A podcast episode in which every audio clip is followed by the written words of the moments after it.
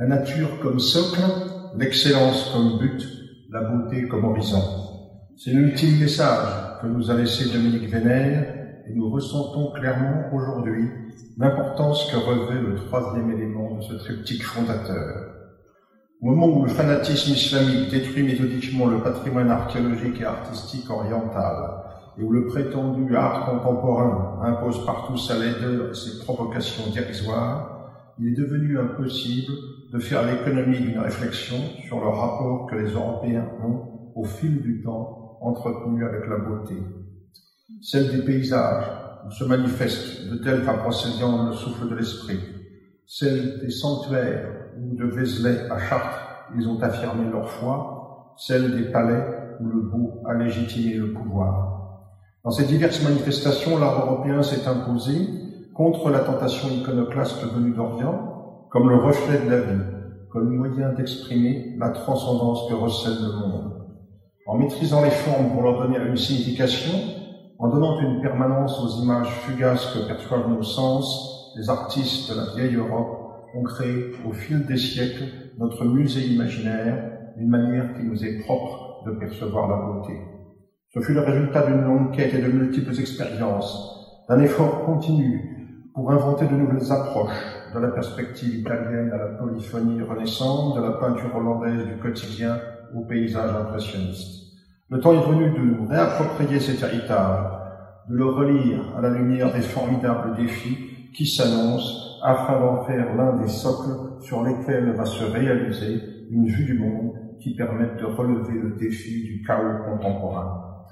Dans la guerre culturelle que nous devons, si nous voulons rester nous-mêmes, livrer aujourd'hui, il s'agit d'un front d'importance majeure, car c'est aussi sur ce terrain qu'est mise en œuvre l'entreprise de déconstruction méthodique qui vise à nous transformer en zombies déracinés et dociles.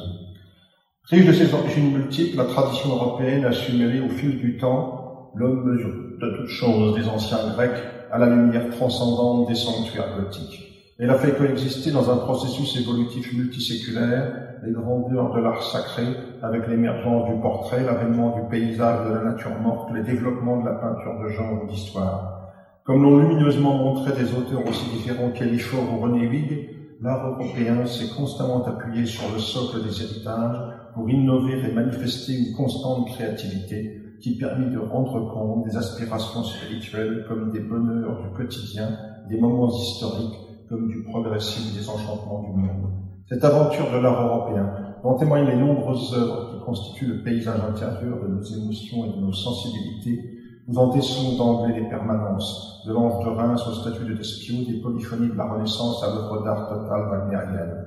Dans ces diverses manifestations, elles rencontrent une certaine manière d'être au monde, ouverte à la diversité des expressions, pourvu qu'elles témoignent d'un rapport à la nature et au réel, indissociable du sentiment du beau.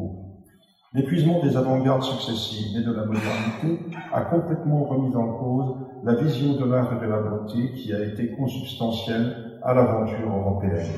En 1917, alors que s'opère le suicide de la vieille Europe, le réfugié Duchamp présente aux États-Unis son urinoir devenu mythique.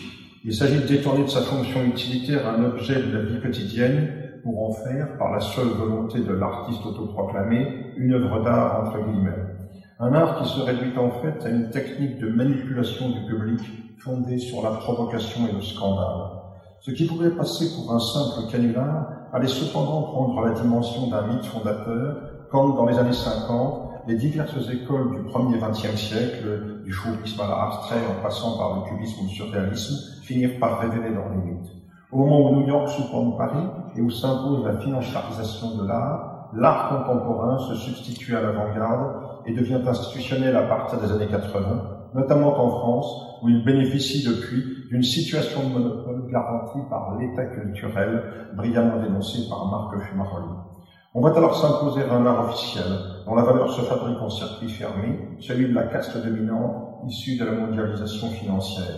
Toute autre forme d'art est alors condamnée, et lassé devient l'un des marqueurs de la globalisation en cours, un art coupé du public, au point qu'on cherche à le légitimer en l'installant dans les hauts lieux tels que le Louvre ou le château de Versailles. Cette intrusion a largement développé ses effets néfastes, mais quelques voix courageuses n'hésitent plus à remettre en cause l'escroquerie mortifère qui est en cours. Je tiens à rendre spécialement hommage ici à des auteurs tels que Christine Sourgin, Kostas Mavrakis ou Aude Kéros pour le travail qu'ils accomplissent sur ce terrain depuis de nombreuses années. Un travail qu'on voit bien qu'il commence à porter ses fruits, au point que certains intellectuels médiatiques tels qu'un Luc par exemple, se retrouvent de fait aux côtés d'un Jean Clair et n'hésitent plus à remettre en cause la loi du silence et le terrorisme intellectuel qui visent à rompre le fil du temps et de la tradition.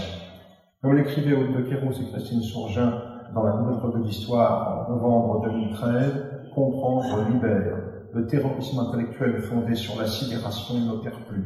Les systèmes totalitaires sanglants ou intellectuels s'effondrent quand il n'insère plus la peur ou quand la foi fait défaut.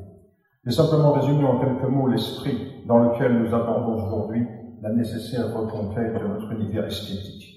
Merci à vous tous de nous avoir rejoints. Votre présence est pour nous un magnifique encouragement. Merci aux différents intervenants qui ont accepté d'être des nôtres dans le combat long et difficile qui doit nous permettre de rester nous-mêmes dans le chaos contemporain.